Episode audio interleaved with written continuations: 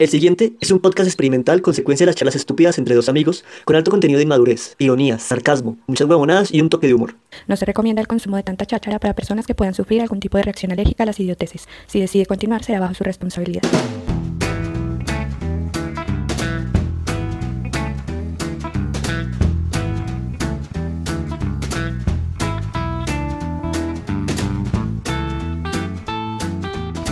Cucurrucucú. Uy, qué vibrato. Paloma. Hola, hace rato no le cantaba esa canción. ¿Qué sigue? Y ya no me acuerdo. Con el falsete, sigue el falsete. Vibrato, falsete, melismas, métale, métale. Bueno, espere, espere. Bueno. Cucurrucucú.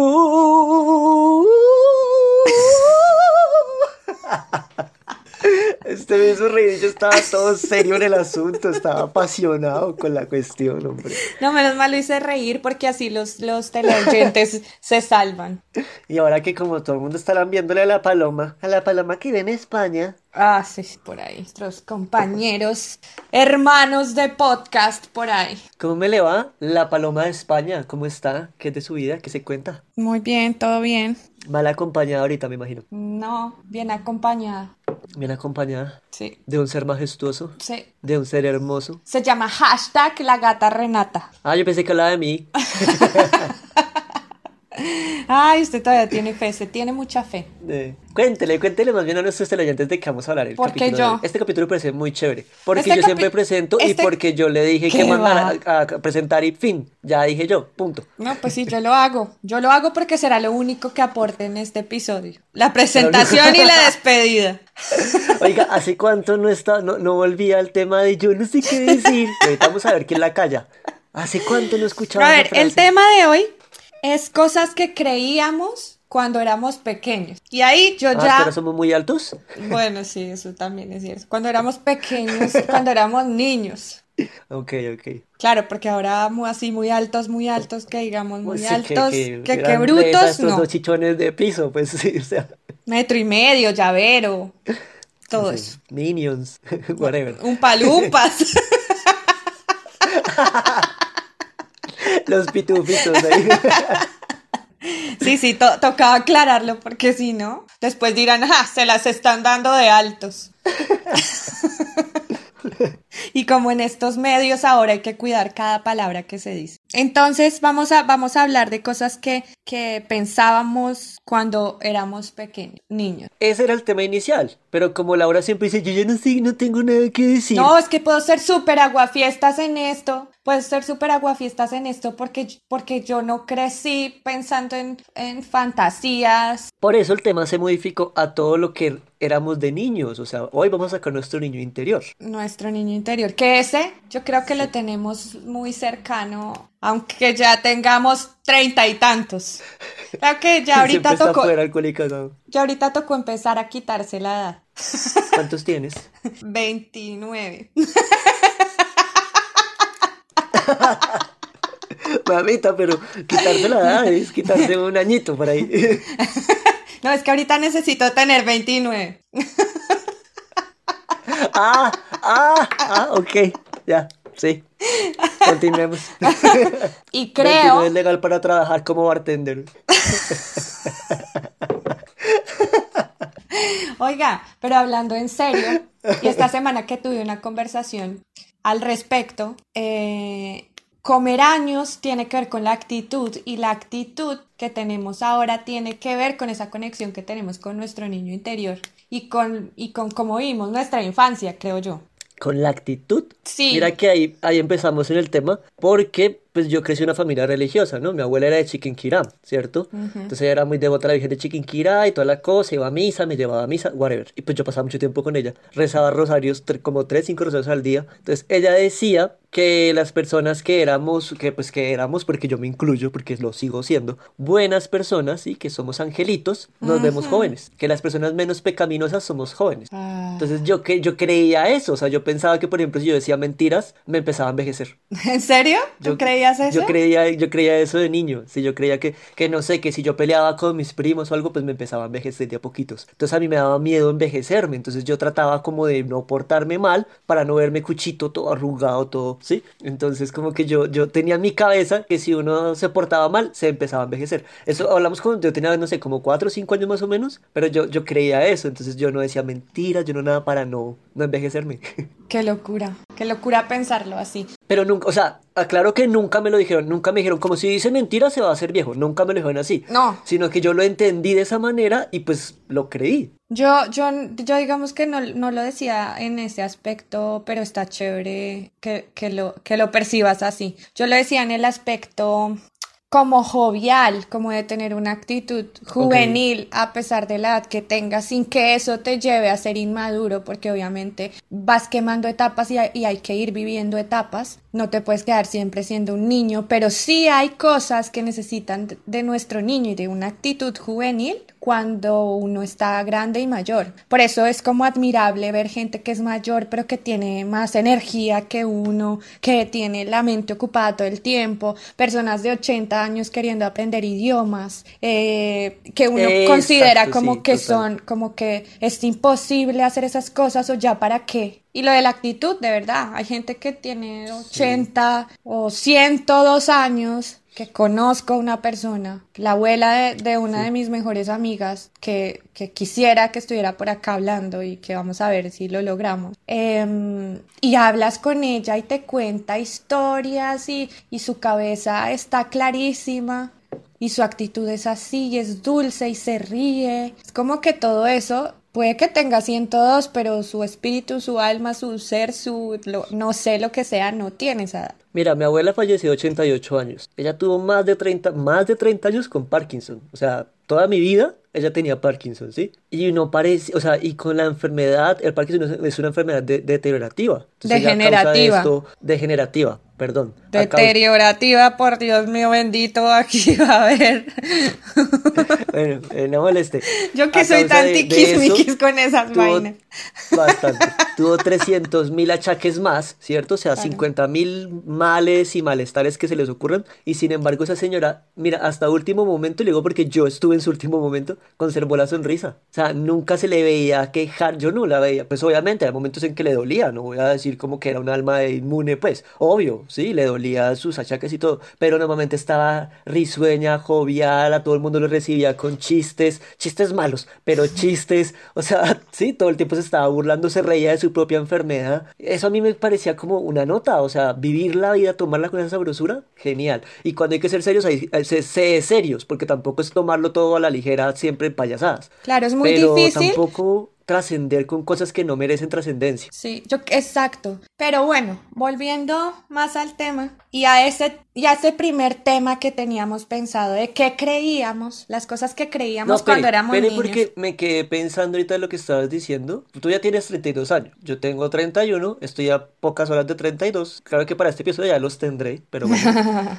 ¿Qué tan distante te sientes tú de esa niña interior? Y niña interior, o sea, cuando tú visualizas a tu niña interior, ¿la ves de qué edad? Como con qué edad te, confort- te sientes más conforme con esa niña interior. ¿Esa niña interior tiene cuántos años? Siete. Siete años. Sí. Ok. ¿Y por qué específicamente siete? Yo no sé, incluso, no, no sé, no, no sé por qué, pero, pero sé, Es que hasta, hasta cómo está eso. vestida, sé hasta cómo está vestida. Sí, sí, sí, ¿Cierto? sí. ¿Tú también? Es, es chistoso porque mi niño interior tiene 10 años, pero, pero, o sea, no, no entiendo la razón de que sea, de que tenga 10 y no 7, por Necesitamos, ejemplo, no sé, o 6, qué sé yo, en este punto necesitamos que José nos escuche, que escuche este y episodio. nos diga, nos diga por qué nuestro niño interior tiene diferentes edades. No, y porque Pero- llegamos a esa conclu porque llegamos a esa pregunta que está muy buena además. A mí me parece Sí. chévere, yo nunca había pensado en eso, o sea, nunca lo había racionalizado. Es que uno siempre habla niño interior, pero. Y, y cada uno tiene un niño interior, pero, o sea, ¿por qué se personifica diferente? Mi niño interior tiene 10 años, el tuyo, la tuya tiene 7. También hay algo que, me, que no me gusta mucho y es llamarlo el niño interior. No me gusta el nombre que se le da. No sabría qué otro nombre ponerle, pero no me gusta porque en última soy yo en mi esencia. En cuando Sí. considero que yo era como más tranquila, pura, no sé, más... ¿Usted fue por alguna vez? Claro, obvio, todavía. La carcajada no es por usted, no es que algo hizo aquí el gato. Em, sí, como la, como la inocencia, como la tranquilidad, como, como eso, como en esencia, en esencia me identifico como con, con esa niña, pero no me gusta llamarla niña interior, porque, porque existió, pues no era... ese nombre como para identificarla, pero sí entiendo el punto, sí, como sí, que suena muy... Sí, sí, sí. Suena como zen, como espiritual, como rarísimo, y en realidad es... Sí es... es que esa persona soy yo. Exacto, esa persona, esa persona, soy yo, y a los siete años fue, existió. Y a pesar de que el mío tiene 10 años, igual lo visualizo haciendo cosas de cuando tenía 5, ¿sí? O cosas de cuando tendría 8, no sé, o sea, no, no se queda en esa etapa, solamente que, eh, o sea, físicamente no sé, estéticamente, por decirlo así, tiene el, el, Camilo de 10 años, pero no es exclusivamente ese Camilo del que estoy hablando, ¿sí? Pero bueno, si vamos a hablar de cosas como que se creían, pues hay cosas típicas que por lo menos yo no creía de niño. Por ejemplo, Papá Noel, en mi casa nunca me enseñaron, o sea, sí, obviamente veía las películas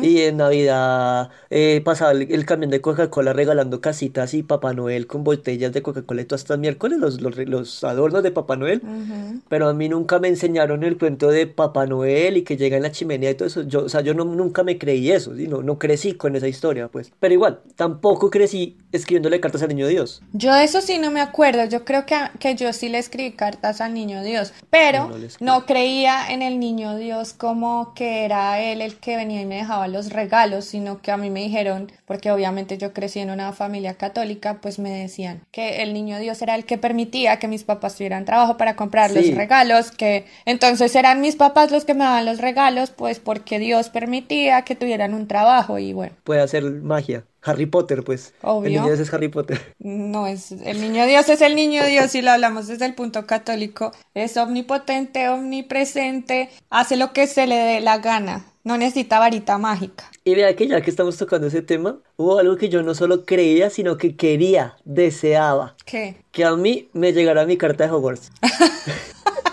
¿En serio? sí. Ay, qué ternura.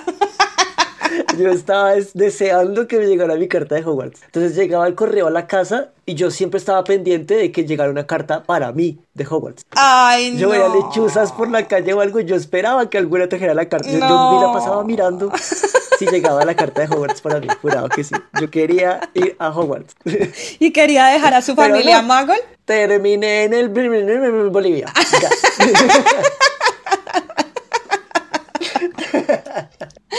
Ay, qué risa.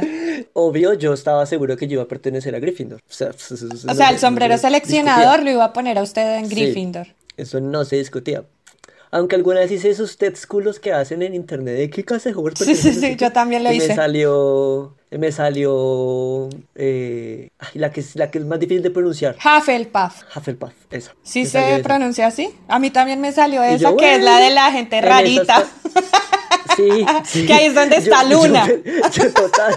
Y yo quedé como, no, yo quiero Gryffindor. Ah, pero espera, aquí está Luna, Lomboto. Sí. Ok, sí, aquí pertenezco. Esta es mi casa. Sí, yo, yo, a mí también me salió eso. A ver, ¿qué otra cosa? A su merced la pusieron a, a que pusiera los dientes debajo de la almohada para ratón Pérez o el hada madrina de los dientes. No, no, porque además el primero, el primero, el primero que se me aflojó fue un diente de abajo. Y yo iba a coger un bus con mi abuela y cuando pasé la registradora se me cayó el diente. O sea, se me cayó, se me cayó en la boca.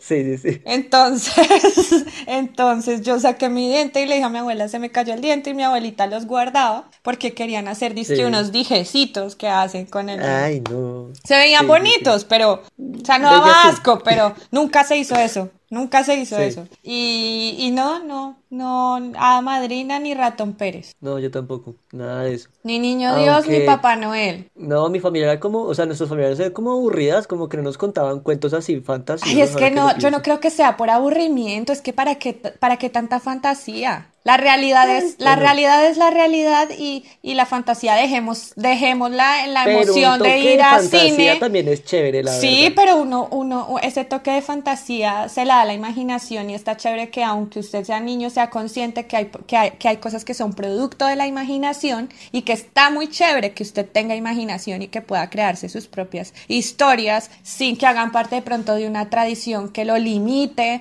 o que, o que le le dé como unos parámetros de vida, es decir, acá a los niños se Sí. les cae un diente y es traumático que el, que el ratón Pérez no venga y que le deje dinero. Yo, no- yo de hecho me acuerdo, no sé si fue el primero que se me cayó o qué, pero recuerdo que, que creería que fue el primero porque fue el que me quedó la memoria, ¿sí? Me lo tragué. el diente se me cayó mientras estaba comiendo y me lo tragué. Entonces, pues, ¿qué plata me va a dar el ratón Pérez? Porque, o sea, en tal caso, porque pues el diente está dentro mío.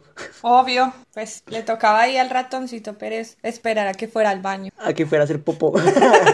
¿Qué otro cuento le meten a los chinos así? El sea, coco, fantasioso? el coco No, o el no loco el del costal. No, a mí no fue ni el, ni el loco, ni el loco, ni, eh, ni el coco, ni el loco, pero sí fue el diablo. Si usted Ah. se porta mal, el diablo le jala las patas. Ya. Y, yo, y a mí me dijeron aparte que a mi primo sí le habían jalado las patas. Entonces, claro, y como él era mala persona, yo creía que sí le habían jalado las patas. Entonces, porque él no hacía sino dañarme los juegos, entonces yo pensaba que sí era real. Entonces yo sí creía eso. Entonces yo dormía acurrucado. De hecho, o sea, como que me quedó la costumbre de dormir súper posición fetal, súper acurrucadito, porque así le hacía más difícil al, al diablo jalarme las patas. Ya. Esa era otro, esa era otra cosa, sí, uno, uno escuchaba, uno escuchaba muchas historias de esas, ¿no? De las abuelas, ¿no? Y más si venían del campo, que las ánimas benditas. Sí, que el diablo se le apareció al no sé Sí. quién. Y entonces, por ejemplo, a mí nunca me ha pasado nada de eso, pero hay momentos donde uno siente miedo de que le jalen las patas, aunque uno Sí. no crea, ¿no? O sea, es una bobada. Sí, sí, sí.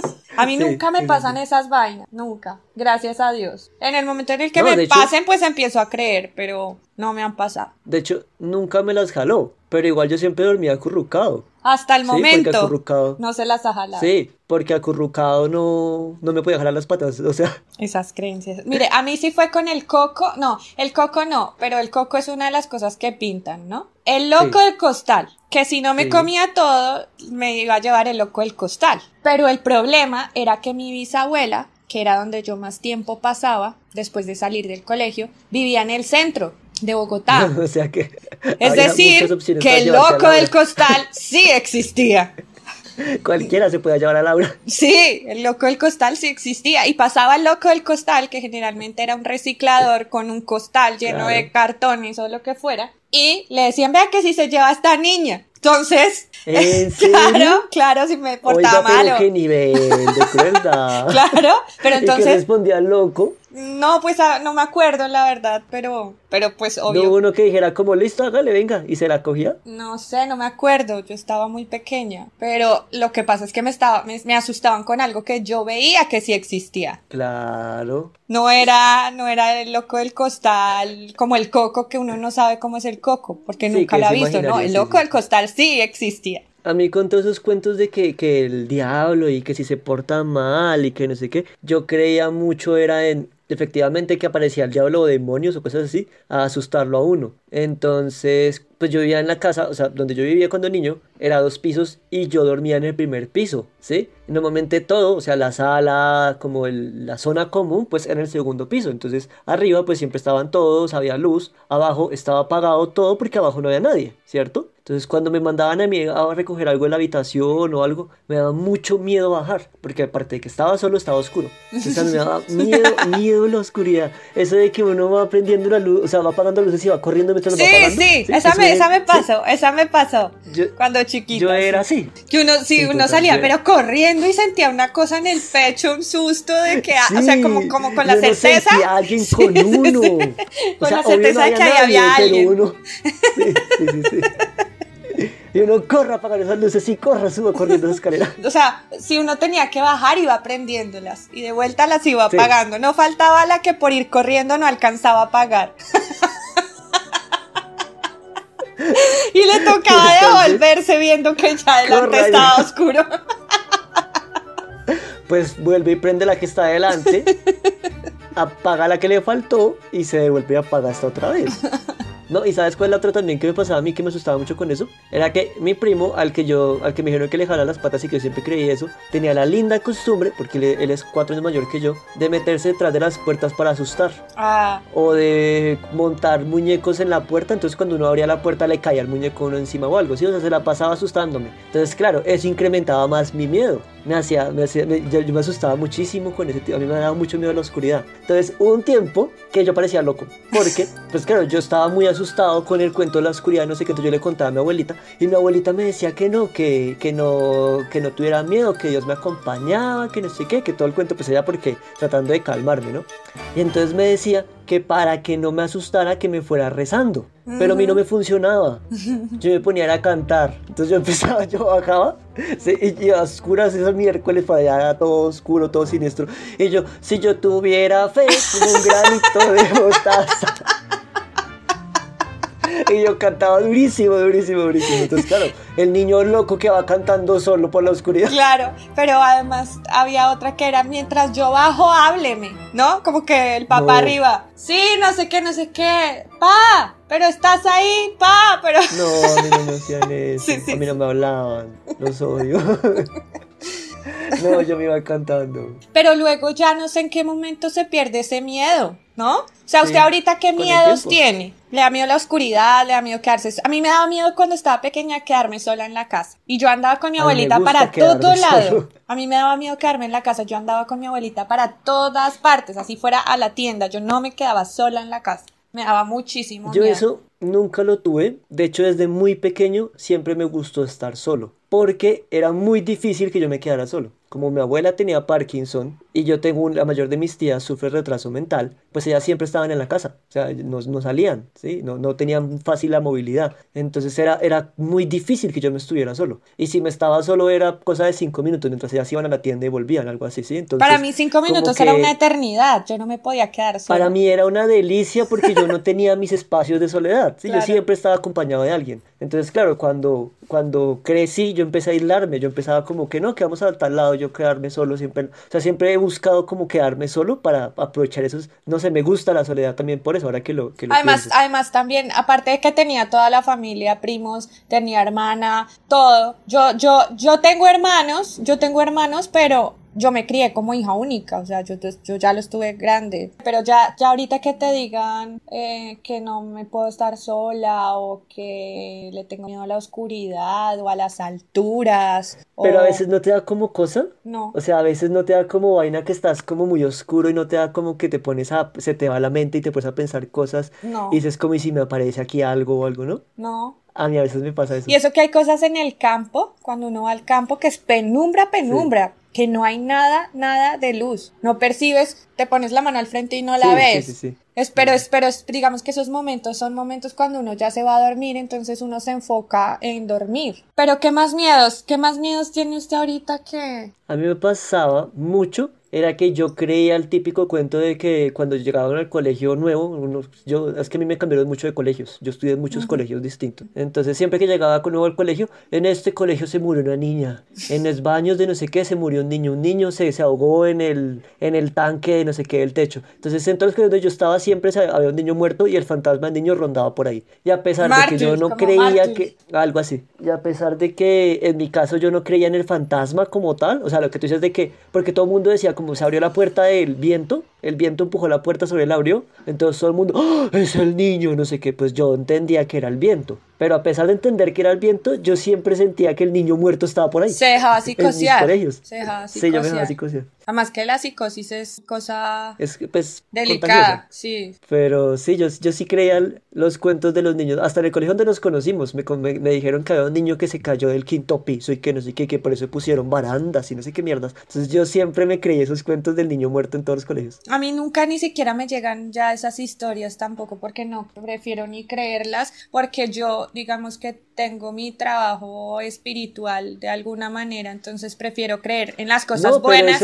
que y que me hacen bien a creer en las cosas que me dan miedo. Entonces evito evito esas historias evito esos cuentos y ya. Si existe y si en algún momento me pasa pues bueno. Pero no hay cosas de tu comportamiento como tal que, o sea, que te dijeran como este tipo de cosas suceden y a pesar de que sean fantasiosas, no sé, te funcionaban y tú creas en eso, me explico. A mí me decían, por ejemplo, que cuando íbamos caminando, digamos, íbamos con mamá por ahí en la calle hacia algún punto y se oscurecía el cielo para empezar a llover, ¿cierto? Mamá me decía que le soplaran las nubes y no llovía. Y yo le soplaba las nubes y no llovía. Entonces yo crecí creyendo que eso funciona y aún hoy lo hago. Ah, bueno, yo tengo una. o sea, yo voy caminando por ahí y, si veo que va a empezar a llover, yo empiezo a soplar. Yo sé que no sirve, pero yo empiezo a soplar las nubes y no me llueve. Hasta el momento nunca me ha llovido cuando le soplo las nubes. Cuando no le soplo, me llueve.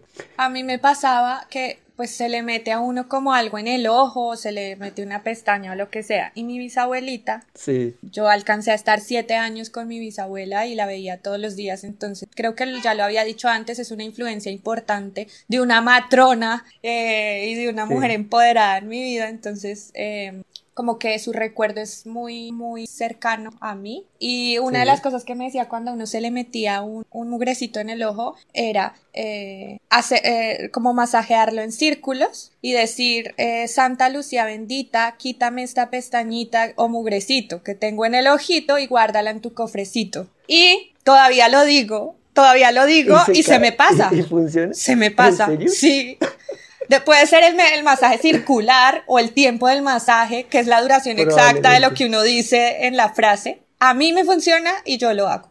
Y lo dice, o sea, lo dice Santa Lucía bendita, ¿sí? No, puede ser mental, puede ser mentalmente. No, pero por eso, pero lo repite, o sea, sí, claro. lo repites. Sí. Sí, sí. ¿No has intentado el masaje sin repetirlo? sí, sí, lo he intentado, pero no sé si, no, no me acuerdo si me ha funcionado. Lo que pasa es que yo lo hago siempre así porque no me quita nada. Y conservo, y conservo como esas, esos recuerdos de la bisabuela que aunque no funcione, aunque no funcione eh, científicamente la frase, eh, funciona emocionalmente también. Ok, ok. O sea, es algo que aunque no funcionara, seguiría haciendo. Ok. Otra es, por ejemplo, yo no creía que los muñecos se fueran a mover como en Toy Story cuando me iba. Sí. Pero a mí me inculcaban mucho cuidarla, cuidarla, por ejemplo, las Barbies, cuidar, tenía muchas Barbies y, y todas las cuidaba, yo no era de las que bañaba la Barbie, bañaba a la Barbie y ese pelo se le iba a dañar, yo sabía que ese pelo se le iba a dañar y yo no las, yo no las mojaba. Las peinaba con mucho cuidado. Y, y, como, y como las tenía como en una repisita, pues si acaso polvito tenían, pero el pelo no se les enredaba. Y de resto ahí como que las movía y era más como de contemplarlas, de vestirlas, de como de esas cosas. Pero sí me inculcaron mucho cuidarlas, entonces yo, yo las cuidaba pensando que sentían. Ok, ok.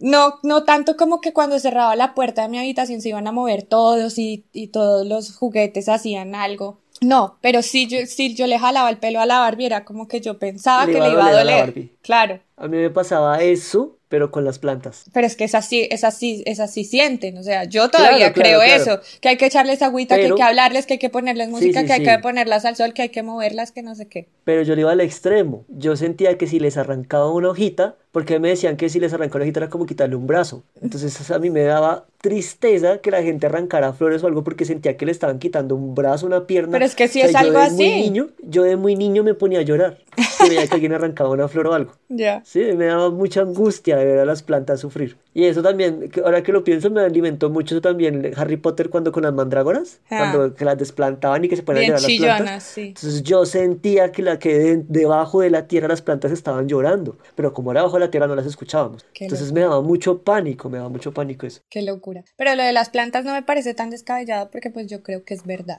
Que si se come un chicle se le pegan las tripas. Ah, si se come una semilla le crece un árbol dentro. Sí, sí, sí, sí, sí, sí. Sí, sí, sí, eso sí, eso sí me lo decían, claro. No se coma el chicle que se le pegan las tripas. las, las, tripas pegadas, sí, sí, sí, se me daba como miedo que se me pegaran las tripas.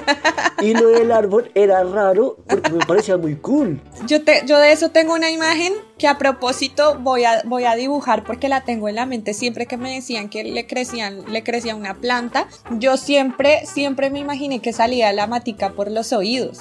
ok. Porque por los oídos. No sé, no sé.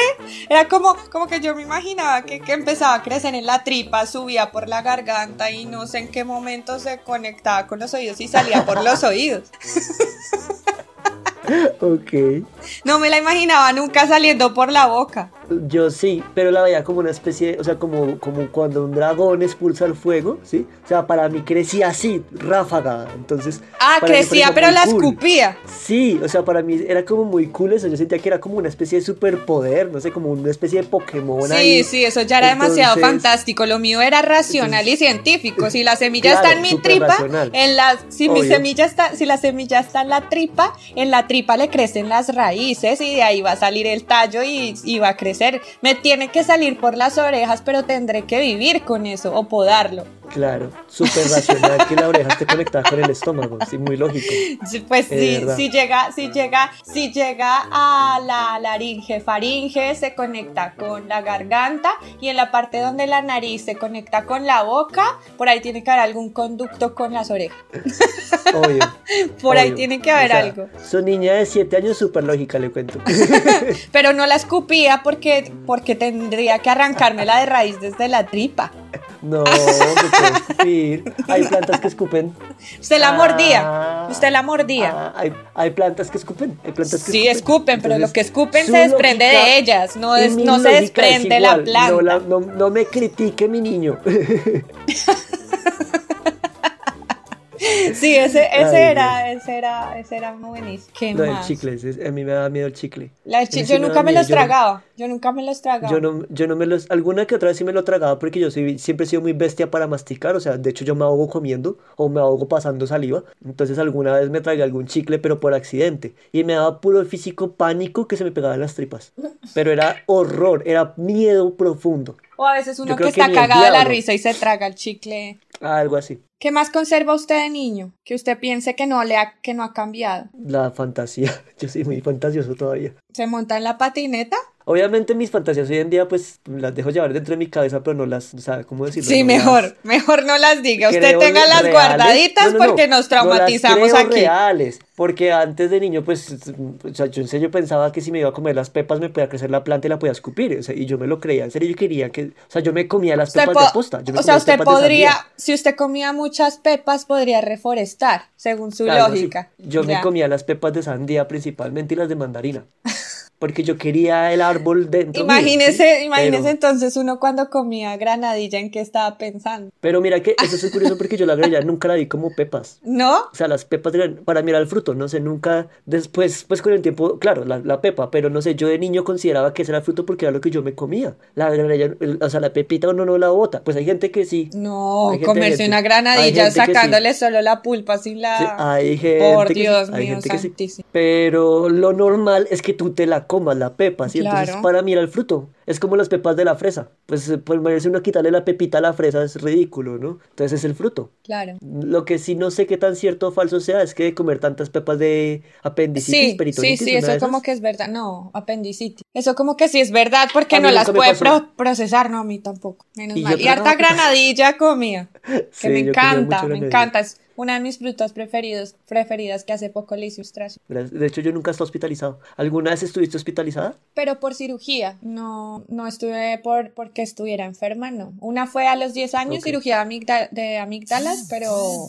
ambulatorio. Sí. Y luego ya grande, como a los 18, eh, la cirugía de nariz, ah, también ambulatorio. Entonces las, los- las hospitalizaciones que se requieren para antes y después de la cirugía, pero ya está. No, gracias Sí. a Dios, no, porque yo no soy buena paciente. Depender de estar enfermo para mí es para mí es terrible. Depender de alguien, estar pidiendo ayuda para para hacer tus cosas, uy, eso me genera una es más, cuando tengo un dolor o algo que ya digo, tengo que ir al médico, trato de respirar o hacer alguna vaina para no ir a urgencias, porque yo sé que estando en urgencias me enfermo. Ok. Entonces, Pero tú- hasta o sea, evito bueno, ir a urgencias, ¿no? Nunca he pisado Yo- urgencias, gracias a Dios. Yo tampoco nunca me he hospitalizado, o sea, ni, ni enfermo, ni operación ambulatoria, nada. Nunca me han tenido que operar, nunca me han tenido que abrir, intervenir, nada. Lo único fue que alguna vez me disloqué un brazo, me disloqué el brazo izquierdo. Entonces obviamente me lo tuvieron que enyesar. Estuve enyesado como tres meses. Yo no sé si contar esa historia aquí, pero es de lo más curioso. Porque fue jugando policías y ladrones en el colegio, ¿sí? Yo era policía y pues estaba persiguiendo un ladrón. Entonces estábamos en el descanso, no sé qué, muy normal. En la esquina, o sea, era la esquina de- del colegio, sí, la esquina de la pared, ¿verdad? Entonces yo venía por un lado y el ladrón venía corriendo por el otro. Se estrellaron. En toda la esquina nos encontramos. Pero entonces como que, el, el- o sea, mi cerebro procesó que me iba a estrellar con él, pero no podía estrellarme porque pues obviamente si me estrellaba me dolía, pero tampoco lo podía dejar ir porque yo tenía que atraparlo. Claro. ¿Sí? Y el cerebro de él pues procesó algo similar, solamente que él dijo, yo no me puedo dejar atrapar. Entonces, ¿qué hizo el man? Se agachó para evitar estrellarse conmigo y para que yo no lo atrapara. Pero lo que él se agachó, pues yo me le fui encima, o sea, yo, yo puse la mano encima de él y como él se agachó, pues me fui con todo el cuerpo, entonces yo di un bote sobre él, ¿sí? Y giré en el aire y me caí. Cuando me caí, bueno, me levanté, me había dislocado la muñeca izquierda. Hasta ahí todo normal. ¿Qué pasa? Estábamos al lado de como una especie de andencito. Entonces, este man, pues cuando se agachó, eh, un momento que la mano de él quedó resistiendo todo el cuerpo de él porque pues se agachó mal y aparte resistiendo mi cuerpo, ¿sí? Que se apoyó sobre él para dar el bote. Entonces, el huesito de la muñeca a él se le salió. Mm. O sea, a él se le partió el brazo, se le partió la mano, sí, se le salió el hueso de la muñeca. O sea, veamos esta escena, niños de 12 años, uno con un hueso por fuera salido y el otro con una muñeca dislocada que pues finalmente es un hueso mal ubicado, pero no es nada grave, por decirlo así. Solo que es impresionante. Exacto, pero no, tampoco era como que se me hubiera, o sea, no se veía raro, ¿sí me entiendes? Se, se, se, se veía como un poquito torcida la mano, pero no era, o sea, cualquier persona en la calle se- no, no se daba cuenta, pero el otro tenía un hueso afuera, tenía un hueso afuera, ¿sí? Ujú. Adivina cuál, a, a cuál atendieron, A ti. porque yo vi el hueso de él. Y se desmayó. puse verde, yo me desmayé, yo me paniqué todo, entonces todo el mundo se asustó, fue conmigo, inclusive este man con su hueso por fuera, Preocupado por preocupado usted. por mí. Ay, no, el show. Me entablillaron primero a mí, me atendieron primero a mí y después de eso sí lo arreglaron a él. Y pues imagínate, o sea, yo duré con yeso seis me- tres meses, perdón, tres meses, de la muñeca hasta el codo. Este man sí le tuvieron que poner tornillos, lo tuvieron Sí, que cirugía, operar. claro. Él estuvo seis meses, si no estoy mal, y fue todo, hasta el hombro, o sea, todo el brazo inmovilizado. Y aún así me atendieron primero a mí, o sea, la enfermera primero me estaba atendiendo a mí porque yo era el que estaba muriéndome de la impresión. Yo la única urgencia también que he tenido eh, fue eso, pero fui a cita prioritaria porque en esa época tenía medicina buena y, Sí. y entonces no tuve ni siquiera que esperar, no tuve nada, o sea, menos mal. Y le dije al médico, ni se le ocurra decirme que es una fractura, pero yo ya sabía, porque yo, yo siempre me he torcido los pies, siempre se me tuercen los tobillos. ah, bueno, pero eso es historia para otro podcast. sí, Porque es que es entonces... lo más bella esa historia. Es más tonta. Pero bueno, el caso es que esa era otra, que, que, que ya cuando uno, cuando pasan, cuando, cuando uno está pequeño, es más factible partirse un hueso, ¿no? Y Pero tú alguna vez te partiste la, te abriste la cabeza o algo de eso que se caen y se rompen la cabeza. Yo tampoco nunca. nada. Sí chichones, eso sí, porque yo era Eso sí. rémica, rémica. No, mentiras, yo casi chichones no, porque yo era muy cuidadoso hasta para eso. Yo casi no me, me raspaba por ahí de vez en cuando y eso, pero chichones y negros no, casi no. Yo sí, Moretones. morados, pero bueno, intentaba que no, porque mi abuelita me regañaba si llegaba con morados en las piernas. Pero ya después era como si me pego va a haber un morado, nada que hacer. Unas Inevitable, creencias, sí, unas creencias raras, pero, pero pasaba. Y, y los chichones por mí, cara remica, era de las que se mecían las sillas, de sillas, sillas normales de comedor, pero me paraban las dos patas de atrás y, y volvía, y otra vez las dos patas de atrás y volvía. Y me decían, Hasta que se caía. Sí, me decían, se va a caer. Y si se cae más Y encima le doy. Y me caía chichón. Sí, chichones muchos. Sí, claro. O, o ya, o, o, o si no, otra fue, otra fue que mi abuelita, mi abuelita es como, ay, yo me siento, me arrepiento de no haberla. Claro, me dio un tiestazo terrible después de que me dice, se va a caer, no siga haciendo eso. Se va a caer, no siga haciendo eso. Si se cae, más encima le doy. No, si se cae y llora más encima le doy. Claro. Y se cayó. Me caí. lloró. Me caí y no lloré. Y tremendo tiestazo que me di en la cabeza. Y yo quedé como, como, como, me caí, quedé así como con cara de. Y mirando a mi abuela, de, no me pasó nada, no me dolió, no me dolió, no me dolió. No me dolió, no me dolió, no me dolió. Y la lágrima. la lágrima y conteniendo la lágrima, así el ojo temblando. Pero no me dolió, no me dolió. Y roja, y roja. Ay, Dios, Dios, Dios. A mí me pasó una vez que me pegué un susto tremendo. Era que me gustaba mucho subirme a los árboles. Yo me trepaba en cuanto árbol había por ahí. Entonces una vez me subí a un árbol y me subí muy, muy, muy arriba. Y iba así, seguía subiendo y puse mal el pie, me resbalé y me caí. Pero era una altura grande. ¿Sabe cuál fue el susto? ¿Cuál? Pues que yo me caigo de eso y me caí muy, muy rápido. O sea, muy alto, ¿sí? Porque yo estaba muy arriba trepado. Me caí sentado. O sea, caí sentado y abrazando el árbol. Sí, o sea, de piernas abiertas abrazando el árbol sentado. O sea, la raspada y la escena súper chistosa. Sí, la raspada en las piernas divinas. O sea, mis huevitas en ese entonces hermosas. Y el culo planchet. Pero el culo planchet, pues de ahí quedé con el culo así. Ah, a mí esos, esos claro, la accidentes escena no los tuve. chistosa, todos mis primos cagados de la risa, la gente con la que estamos jugando, pero yo no me podía parar. Mm. Sí, o sea, fue tal la caída y el dolor que no me podía parar. Pero, como Camilo es terco, no le va a dar el gusto a nadie, porque todo el mundo se va a caer y le va a doler, se va a caer. Y yo no le va a dar el gusto a nadie, entonces yo me quedé sentado en el árbol haciéndome el marica. Yo ahí sentado en el, en el- y todos como, bueno, vamos. Y yo, no, no, que ustedes estoy, estoy cansado, estoy cansado, pero párese y vamos. Yo no estoy cansado, estoy cansado, que no me podía parar. Y después de los ahí- años no le repercutió ese dolor. Menos mal no, menos mal no, porque sí, claro, o sea, eso era para algún accidente en la columna o Claro, algo mínimo, ¿sí? Pero menos mal no. No, yo me quedé sentado, me esperé hasta que ya otra vez como que tuviera fuercitas y después me paré. Sí estuve cojeando varios días, o sea, caminaba todo, todo choneto,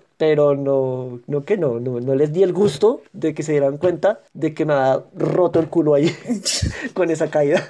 Joder, pucha, de verdad. Y esas, por ejemplo, esas vainas de niños que también lo marcan a uno cuando grandes, ¿no? Lo de, lo de no, no llore más encima le doy. Y para mí llorar, para mí llorar siempre fue difícil, ¿no? Como que no había necesidad y no sentía las ganas. Ahora ya Sí. después de los 25 que hay como una parte hormonal, ya uno está más sensible o se lo permite permite Hubo algo, tenía ahorita con eso que lo mencionas con lo llorar, que te hubieran hecho, o sea, ¿cómo decirlo? Consciente o inconscientemente, ¿sí? Con ganas de hacerte un daño o sin esa intención. Vamos a, eh, pensemos bien de la gente, no te quieren hacer un daño, pero te quedaron un trauma con algo, algo que te das como, esto afectó mucho mi comportamiento, o sea, si no me hubieran dicho esto, si, me- si no hubieran hecho esto, yo hubiera tenido más libertad por este lado o algo así. No, de pronto lo de llorar, pero tampoco lo considero nada malo porque a medida del camino yo misma me fui dando cuenta. No sé, lo que pasa es que siempre tuve una actitud desde chiquita medio rabona con ese tipo de cosas porque las malas intenciones son evidentes. Entonces, desde pequeña, por ejemplo, el apellido Palomo, los niños y los compañeritos a burlarse del apellido, ¿no? Entonces me mencionaban en las listas y ya empezaba ahí como, como el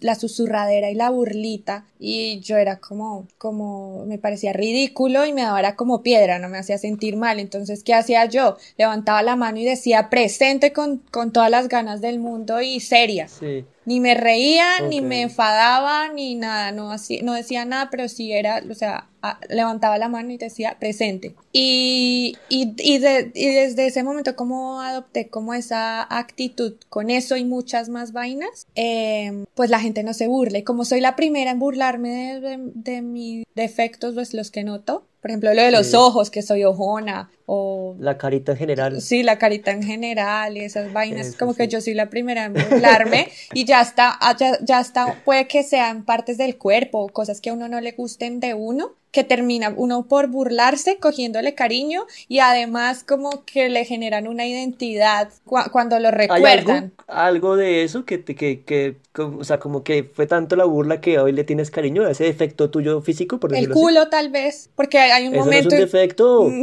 No, pasa a mí, eso lo... mi cara de pasión. con mordida de labio y todo.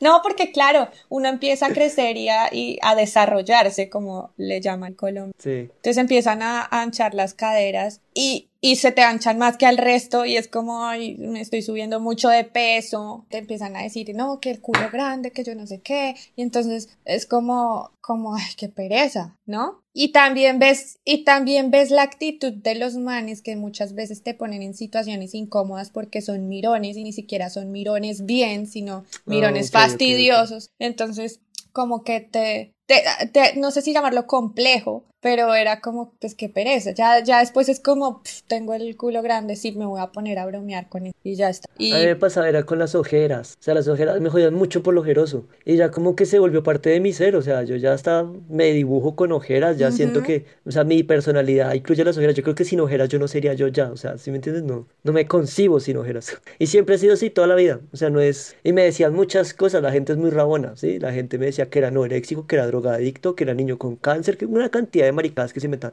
Pero, no sé, o sea, es toda la vida. Toda la vida he estado con mis ojeritas. Sí, pero la gente es muy atrevida también en los comentarios. y uno no siempre está en la disposición de pelear, por decirlo de alguna manera, y que tampoco es necesario. Tú ahorita que hablabas con eso de lo, de lo del apellido, me hiciste acordar. O sea, la historia me parece muy, muy... Es una historia cruel, pero me parece tierna por cómo la racionalicé yo a los seis años, ¿sí? ¿Tú sabes de dónde viene el, el, apodo de Don Grimaldo? ¿Alguna vez te conté esa historia? Mm. Yo toda la vida me, me, he hecho llamar a mí mismo Don Grimaldo, inclusive de niño. Sea, yo firmaba mis libros, pues que yo escribía cuentos de niños, ¿no? Claro, cuando niño. Mm. Y dibujaba y no sé qué, y lo firmaba siempre como Don Grimaldo. Desde muy chiquitito. ¿Por qué? En mi casa, pues a mí me enseñaron, o sea, lo que estábamos hablando del respeto de la gente, no sé qué. Entonces mi abuela tenía sus amigos y era gente muy respetuosa, gente que pues que uno tenía que le debía respeto. Entonces, ¿quiénes eran? Doña Susana, Don Emiliano, Don Laureano, ¿sí? Entonces, el don siempre lo entendí como algo de respeto, como algo de que si yo te digo Doña Laura es porque te estoy respetando mucho, ¿verdad? Cuando yo estaba en primero, o sea, yo tenía seis años, yo tenía una profesora que la profesora no me quería, específicamente porque yo era hijo de madre soltera. Pero yo, pues a los seis años no entendía eso, ¿no? Entonces, esta señora me decía todo el tiempo, Don Grimaldo, porque claro, como Grimaldo es el apellido de mi papá, ¿sí? Entonces era como para hacerme sentir mal. Entonces a todo el tiempo era, eh, o sea, todo esto yo lo vine a entender fue muchos años después. En su momento yo no lo entendí como que me estuviera jodiendo la profesora. Al contrario, yo decía, wow, la profesora me quiere mucho. O sea, la profesora me respeta muchísimo, ¿sí? Me parecía raro que no me dijera don Camilo, porque pues todo el mundo era don Laureano, doña Susana, ¿sí? No era don Díaz o doña Torres, no. Era, ¿sí? Pero yo decía, bueno, eh, pues en el ambiente de colegio no lo llaman por los apellidos, ¿no? Eh, Contreras, no sé qué, tal cosa. Grimaldo Díaz, ¿sí? Entonces como que yo entendía que era por el contexto del colegio, pero que me quería y me respetaba mucho. Entonces, pero entonces ¿en qué momento, en qué momento te diste cuenta que era por hacerte sentir mal? Hablando una vez con mi mamá, o sea, muchos años después, yo, mi mamá me decía como que esa profesora era una porquería conmigo, no sé qué. Yo no, pero la profesora era muy chévere conmigo, y ella me decía esto y me decía, y mamá, ¿y usted por qué no me dijo antes? O sea, como que caímos en cuenta que la vieja me, claro, o sea, tenía cosas muy crueles conmigo, pero yo no los entendía. Un ejemplo clarísimo, era como que entraba al salón empezaba, bueno, eh, no sé, Laurita, ¿tú a quién quieres más? ¿A tu mamá o a tu papá? Entonces tú respondías, a mi papá. Camilito, ¿tú a quién? Ah, ¿verdad que usted no tiene papá? Sí, o sea, me hacía ese tipo de comentarios. Pero claro, pues yo decía como, ah, sí, le a la profesora se le olvidó. Se le olvidó que sí. sí, o sea, yo no, lo entendía, no lo entendía como bullying. Pero la vieja era toda de puta conmigo. Y entonces todo el tiempo era Don Grimaldo tal cosa. Niño Grimaldo, Don Grimaldo. Entonces, por ejemplo, en, en, ella era la que me decía cuando empezábamos en, en, la de las cartas de que el día de la madre hay que hacer una carta para la ah, mamita y no sé qué y que el día del padre, entonces, don Grimaldo toca que mire a ver qué hace. Porque como no tiene papito, ¿sí? Claro, pues obviamente eso es vieja, vieja cabrona. Pero yo que entendía, yo decía como, yo, yo entendía era como, wow, o sea, mis compañeros tienen que hacer tarea y a mí la profesora me dejó jugar. ¿sí? O sea, usted puede hacer lo pues que genial, genial que se lo tomó así porque entonces no le crea el trauma. Y cuando ya se enteró cómo era en realidad, lo que hizo fue sacarle, exacto, lo que hizo fue sacarle el jugo. Chévere que fueran así todas las experiencias para que uno no tuviera traumitas a mí me dio mucho, o sea, me pareció muy curioso porque eh, por sí que me siempre, o sea, me, me, gustó, siempre me ha gustado cómo suena mi apellido. Grimaldo me parece que suena muy cool, muy elegante. Sí. Entonces, como que dijeran Don Grimaldo, o sea, era como, wash, qué respeto el que esa señora tiene por mí, ¿no? Entonces, yo como que sentía que me quería mucho y como por el cariño de la profesora hacia mí, entonces yo empecé a llamarme a todo el tiempo Don Grimaldo, o sea, yo, sí. Ya después, como que mamá me decía, pero usted sí es mucho, oh, la profesora lo estaba haciendo sentir mal, no sé qué. Y yo, como, ah, sí, como usted no dijo nada, no sé qué, pero pues ya que ya, ya me acostumbré al Don Grimaldo y ya siempre lo relacioné con respeto y, o sea, y, me gusta mi, mi, alter ego de Don Grimaldo, entonces ya quedó así. Gracias, profe. Gracias, profe, y gracias, papá. Sí.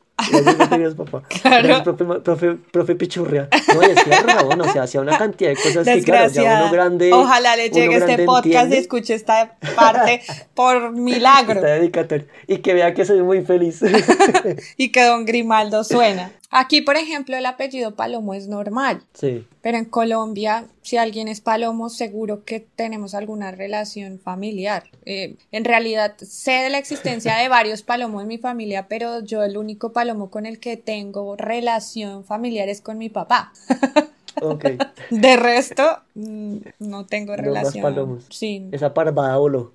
sí, sí, sí, sí. Pero, por ejemplo, claro, lo que podría haberse convertido en burlita todo el tiempo, Sí. eh, lo convertí en mi marca. Es, es, reco- es recordatorio, es, es lo que permite que la gente lo llame a uno cariñosamente, que le digan palomo, palomita, dove. Que le digan cucurrucucú. Que me canten.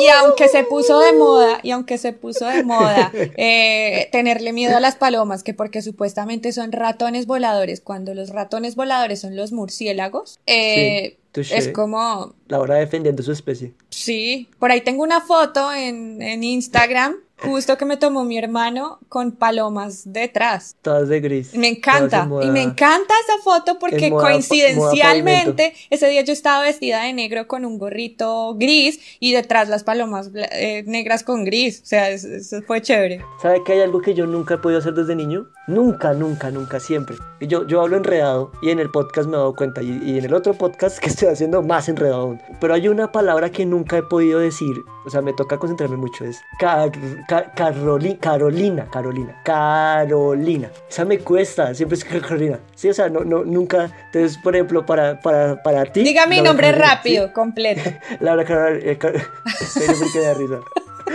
Que me da risa. No se ría que me hace reír. Llámeme a Esa- lista, llámeme a lista. Diga su nombre y el mío completo. Laura Carolina. Sí, Carolina. Es Carolina. No puedo, es que me gana. Pero de verdad, o sea, no lo está fingiendo. jurado. No me estoy haciendo. Nunca he podido con ese nombre. Yo me acuerdo es que cuando, siempre- cuando yo estaba pequeña y yo me las presentaba decía Laura, Les digo Caro. Porque es más fácil que Carolina. Es que no puedo. pero no la. R, es la R, diga Caro. Carolina. Carolina. Me toca mover mucho la boca. Lloré de la risa. Nunca he podido, esa, esa palabra siempre me gana, nunca. O sea, yo a una hija nunca le voy a poner Carolina porque no voy a poder llamarla. Carolina.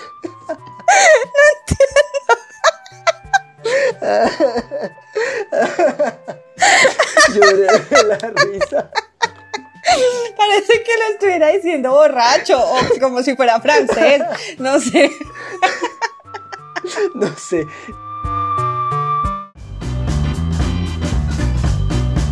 Bueno, querida Carolina, Carolina, ya llegó la hora.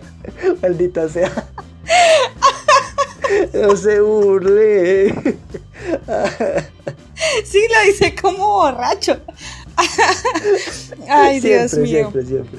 Bueno, queridos Hola, esperamos. pregunta para despedirnos. ¿Cuál? De niña, ¿qué quería hacer cuando grande? Lo primero, la primera profesión que usted, "Ay, yo quería hacer grande tal cosa. Profesora. Por más rara que fuera. No, no por era más rara que rara. fuera. No era rara, era profesora. Yo tenía alumnos, yo jugaba, la profesora tenía tablero, tenía alumnos imaginarios, nombres imaginarios, además los tenía hasta ubicados en sus pupitres, o sea, todo. Con los peluches y todo. No, no, no, no, imaginarios, no ponía muñecos en Ah, reemplazo, no. O sea, ¿y tú tenía, tú alguna vez tuviste amigo imaginario? ¿Amiga no, imaginaria? No que yo recuerde, no. ¿Tú sí? Yo sí. Más, más que un amigo era una mascota imaginaria. ¿Y qué, qué era? Era una especie de tigre con alas. Pero, pero usted lo veía o usted se lo imaginaba? No, o sea, yo me lo imaginaba. Obviamente no lo veía porque pues, ya es de locos. Pero Pues es que como dicen que cuando hay un que cuando hay un amigo imaginario, el niño de verdad lo ve. Ah, bueno, no sé. Yo no lo veía, o sea, yo me lo imaginaba. Yo sabía que no existía, que no era Ya, real, ¿no? ajá. Además, pues un tigre con alas, ¿dónde? Pero yo jugaba con mi tigre A con eso, alas. es O sea, a lo no que, que, me sentara. a eso es a lo que voy con, con que está chévere tener algo de fantasía, pero que sea producto de tu imaginación y tú seas consciente. No porque Exacto. alguien te mete una idea en la cabeza y tengas que creerla así, como lo de Papá Noel y el ratón Pérez y los regalos del niño Dios. Sí, sí, sí. Pues así me pasaba a mí jugando a la profesora. Yo tenía un salón y era en un patio grande y cada cuadrito era un, cada cuadrito era un, pupitre Un, alumno. con un niño. Entonces, claro, entre cuadrito y cuadrito yo dejaba un espacio para pasar en medio de los pupitres e ir indicándole a los alumnos y una de las Y los paredes. calificaba y les Sí, ponía cero todo, y todo. todo. Y escribía en el tablero cosas que imaginarias, todo. Qué loco eso. Hay que hacer un podcast hablando de esos juegos de niños, porque yo también tenía muchos juegos así locos, pero bueno, ese para, para otra ocasión. Yo de niño quería ser escritor de cuentos para niños. Todavía. Esa era mi profesión. O sea, sinceramente lo primero que yo quise hacer alguna vez de niño era ¿Y lo hacía? cuentos para niños y escribía cuentos, claro. Hoy no escribo, hoy dibujo. Quiero volver a escribir, ahora que lo pienso. Pero siento que esa es una de las conexiones más grandes que tengo con mi, con mi niño interior, porque por más de que me haya desviado del camino, entre comillas, nunca he estado lejos de eso, nunca he estado lejos de escribir historias o de ilustrarlas en este caso, ¿no? O sea, siempre he estado como por esos lares. No, no, nunca y si me no las estás eso, haciendo, te estás inspirando en gente que lo Entonces no es como que, no sé, como la gente que decía que yo quería ser médico y resultaron siendo bomberos, algo así. No. O sea, siempre he estado como muy conectado con eso. Y no por, ¿cómo decirlo? Por obsesión o por, no, siempre ha sido muy inconsciente. O sea, siempre he estado rondando por el mismo. Y eso me parece muy cool. La verdad me gusta mucho. Yo sí no, yo decidí lo de diseño cuando me di cuenta que, que me gustaba toda la parte creativa. Y luego empecé a ver diseño gráfico y sí me gustaba, pero no era suficiente. Diseño de moda, sí, muy chévere, pero tampoco quiero hacer más cosas. Cuando ya dije, ah, diseño, existe el diseño industrial, puedo hacer lo que se me dé la gana, eh, este es. Ad- Adiós, ser profesora. Adiós ser profesora, aunque, aunque lo de compartir el conocimiento me gusta mucho y se me da muy bien explicar o, o- Sí, me o eso. igual. Y tengo mucha conexión con los niños para Ya enseñar. podremos hablar en unos años, a ver, cuando ya publique mis historias, mis libros, y usted ya tenga, siga escri- pasando cursos imaginarios, haciendo las graduaciones imaginarias, entregando los diplomas imaginarios.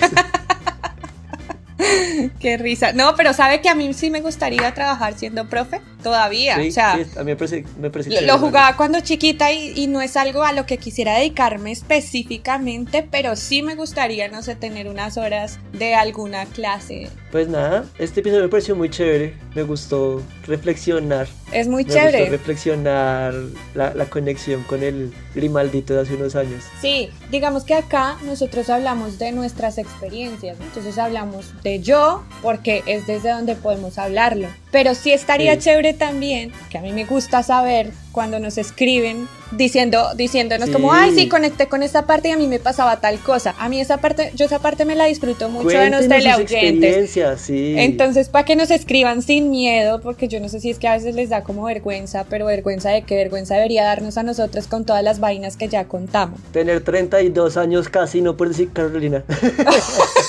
Uy, no, y ahora cuando vaya a escuchar lo que acaba de decir, cuando vaya a escuchar, cuando vaya a editar y, y no vaya a borrar eso ni le vaya a cambiar nada, porque es que es que le sonó retrabado todo. Me voy a reír muchísimo, en serio. Pues nada, estuvo muy chévere este episodio. Obviamente aquí queda mucho más por contar, pero ya saldrán otros podcasts, no hay problema. ¿Cómo son nuestras redes, Carito? Nuestras redes son cada loco con su tema punto podcast, Palomo Laura y Don Grimal. Y nos escucharemos después. ¿Ya? Chao. Chao, Cari Carolina. Chao.